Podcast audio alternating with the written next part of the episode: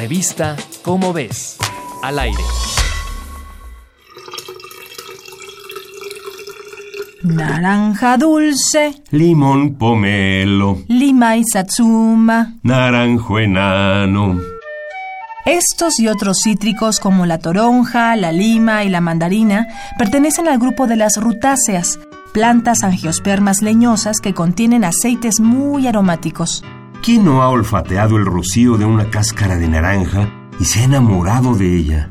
Casi todos hemos sucumbido a las delicias de estos frutos, pero según científicos del Instituto Valenciano de Investigaciones Agrarias en España, estuvimos a punto de quedarnos sin cítricos. ¿Te imaginas una vida sin limones?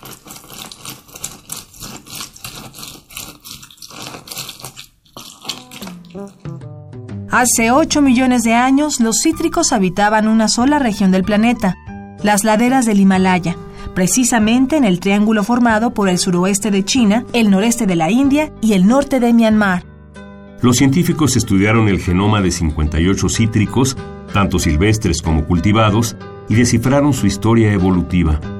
Después de un lustro de investigaciones, descubrieron que estas plantas se dispersaron hace poco más de 5 millones de años, cuando las lluvias torrenciales se fueron espaciando y el clima se hizo cada vez más seco.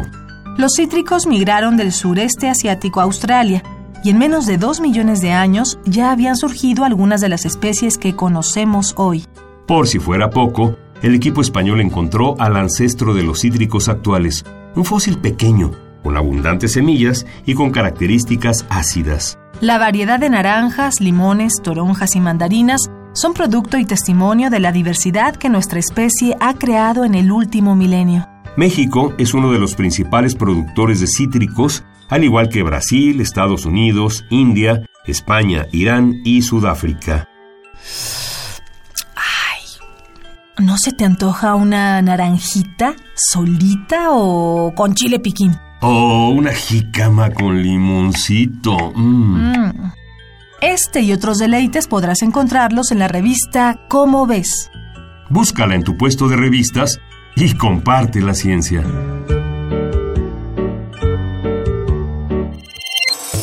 Revista Cómo ves. Al aire.